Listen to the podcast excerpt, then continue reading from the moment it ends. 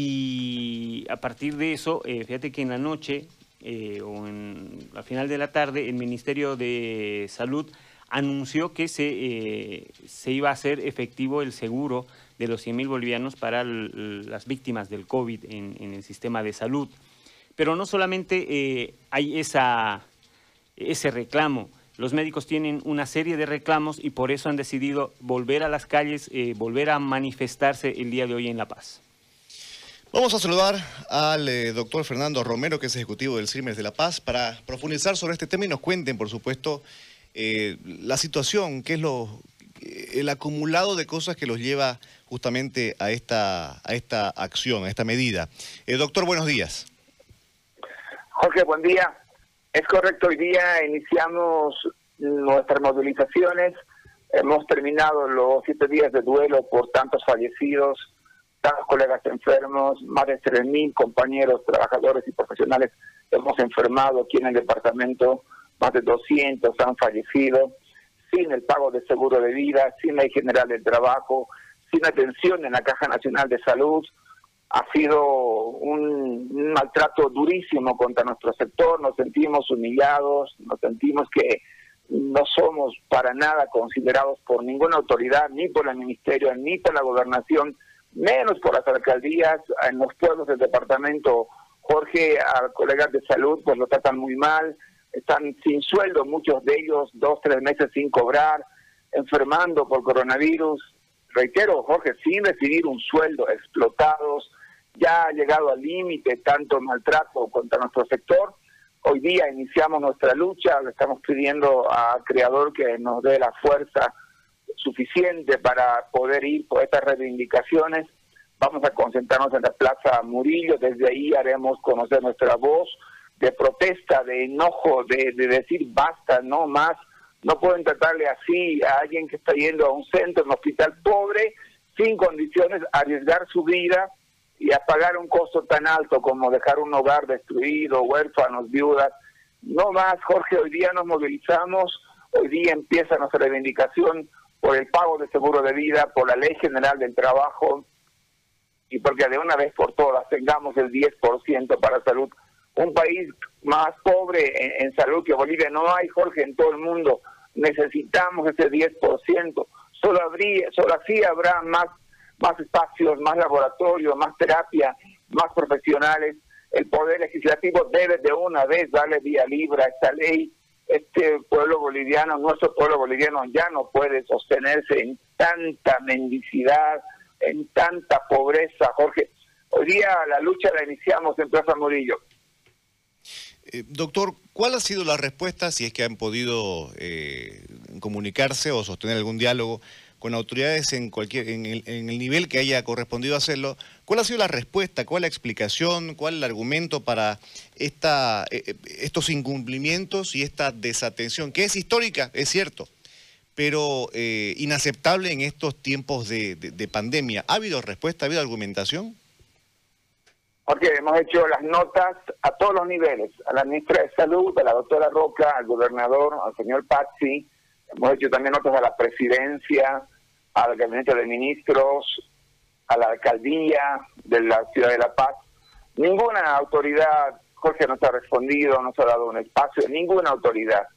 Da la impresión que ellos dan, dan por resuelto el problema y que no merita debate, que, que van a mantener así como están las cosas por supuesto que es humillante y indignante para nosotros y al no haber respuesta, Jorge, no nos queda más que ir a la calle, ir a la lucha. Y si vamos a terminar en una movilización que, que, que desencadene una huelga de hambre o un paro, lo vamos a hacer porque estas autoridades han mostrado hasta hoy día el total desinterés de buscar soluciones. Y bueno, siendo así la situación, pues vamos a hacernos escuchar en la protesta, en la marcha, en la movilización, en el bloqueo, en la huelga, Jorge. Pero no más, no más humillaciones, no más pobreza, no más abandono de tanta gente que ha sufrido, Jorge. Es terrible la situación. Que vengan a, a mí, hijos de amigos que han trabajado con nosotros y han fallecido, pidiendo que les demos trabajo, que ayudemos a buscar alguna colecta, algún recurso para ayudarlos. Eso es humillante, eso no merece nuestro sector el trato tan, tan despectivo por parte de las autoridades. Y bueno, pues ahora nos toca en la calle reclamar, protestar y hacernos escuchar por, por los niveles de autoridad que, que, reitero, nos tratan de la forma más despectiva posible, Jorge. Doctor, eh, ayer la ministra de Salud hacía conocer que está listo, que ya se ha firmado eh, el contrato con Univida para la póliza de seguros. Eh, ¿Esto frena de alguna manera su movimiento? ¿Les han hecho conocer ya esto a ustedes oficialmente? En absoluto, Jorge, para nada. Hemos escuchado por los medios de comunicación. Sin embargo, a la doctora Roca le hemos escuchado muchas promesas ya hemos escuchado que iban a llegar los contratos, los 5.000 contratos, nunca llegaron, hasta hoy día seguimos esperando que esos colegas puedan ingresar. Le hemos escuchado prometer eh, apoyo fuerte, importante al tercer nivel. Jorge, al tercer nivel hoy día en el PAS está prácticamente trabajando al 20-25% de capacidad, porque no llega la ayuda prometida, no llegan los equipos de terapia para nuestras unidades de terapia intensiva, ha sido un sinfín de promesas, Jorge, y ya su palabra tiene muy poco valor para nosotros, salvo que veamos los cheques ya y que veamos las familias cobrando los recursos ahí, eh, en imágenes, oyendo con ellos hacer realidad esto, solo así podríamos ver que está cumpliendo la palabra. Las promesas han sido inagotables, eh, permanentemente han prometido todo desde la presidencia de nuestro país, pero no vemos nada en los hechos, solo viendo el cheque firmado y viendo las viudas y huérfanos cobrarlos, solo así veremos que se ha cumplido esto. Mientras tanto seguiremos movilizándonos, luchando. Pero aparte, Jorge, la reivindicación de la Ley General del Trabajo hoy día es irrenunciable y el 10% para salud viene acompañado de nuestras demandas. Entonces, estas medidas tienen que irse solucionando y ojalá que la primera pueda ser este, este, este seguro que ayudaría tanto a tanta gente que está tan necesitada en todo el país, Jorge. Doctor, otra consulta. Nosotros ayer hablábamos eh, con el CIRMES El Alto y nos decían que los contratos, eh, más de 200 contratos, no habían sido cancelados, no se les estaba pagando a quienes tienen contratos. ¿Cuál es la realidad en La Paz respecto a estos nuevos contratos que se han hecho por el coronavirus? Es correcto. En nuestro departamento, Jorge, todo el departamento no son solamente los 300 colegas del Alto, es en todo el departamento. Han entrado colegas ahí, en, su mayoría médicos, también están licenciados, odontólogos bioquímicos, ya están trabajando más de dos meses, inclusive especialistas en el tercer nivel en el hospital de clínicas, lamentablemente hasta el día de hoy no pueden cobrar un sueldo, Jorge, dos meses trabajando, enfermando, exponiéndose, aguantando toda la pobreza que hay ahí, esforzándose en entrar a un hospital que no tiene bioseguridad, sabiendo que pueden enfermar y morir, aún así están allá los colegas, estamos allá con ellos, pero dos meses que no les pagan el salario, eh, en todo el departamento el abandono es, es extremo, es enorme, estamos muy molestos.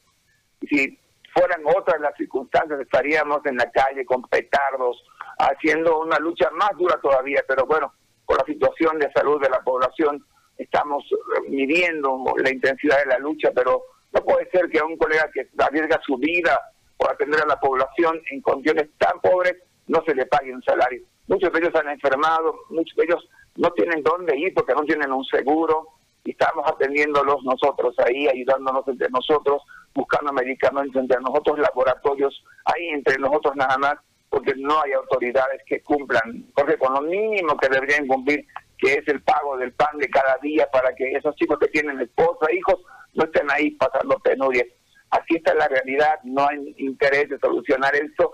Y bueno, a partir de hoy día, pues de a malas, ahí luchando, haremos que cumplan el derecho que tienen de pagar es un salario a todos nuestros colegas, Jorge. Una consulta más, doctor. Eh, sobre la Caja Nacional, eh, hay un nuevo director eh, nacional de la Caja, eh, una, nueva gerencia general en la Caja. ustedes nos hablaban la anterior vez de que no había una buena condición de atención para los profesionales en salud. ¿Hay una alguna nuevo acercamiento tomando en cuenta que hay una nueva cabeza en la Caja Nacional? Mira, Jorge, hemos tenido una asamblea yo he sido muy duro, he dicho no queremos más saber de la Caja Nacional de Salud, pero la Asamblea que, que tiene todo el poder de hacerlo ha decidido darle un nuevo chance, una nueva, un nuevo espacio a la nueva autoridad. Le hemos enviado ya notas, estamos esperando reunirnos con él, ojalá que lo pueda hacer en estos días. De hecho, la movilización también está apuntando a eso, porque a, denunciar el maltrato, bueno, la pobreza que tiene la caja, la falta de espacio que tiene la caja para atendernos en todo el país, la realidad es terrible y vamos a presionar para que se dé esta reunión y para que esta autoridad ponga soluciones. Ojalá, Jorge, que no sea como una de tantas autoridades en la Caja Nacional de Salud que no tienen ninguna capacidad de gestión y lo único que hacen es dejar para mañana, para, para el futuro cualquier solución. Ojalá que no sea así, vamos a ir de buena fe, pero por supuesto, si no nos escucha ahí con las notas, bueno, nos escuchará hoy día ahí yendo también a su institución es parte de nuestro recorrido ir por allá hoy día para exigirle una reunión.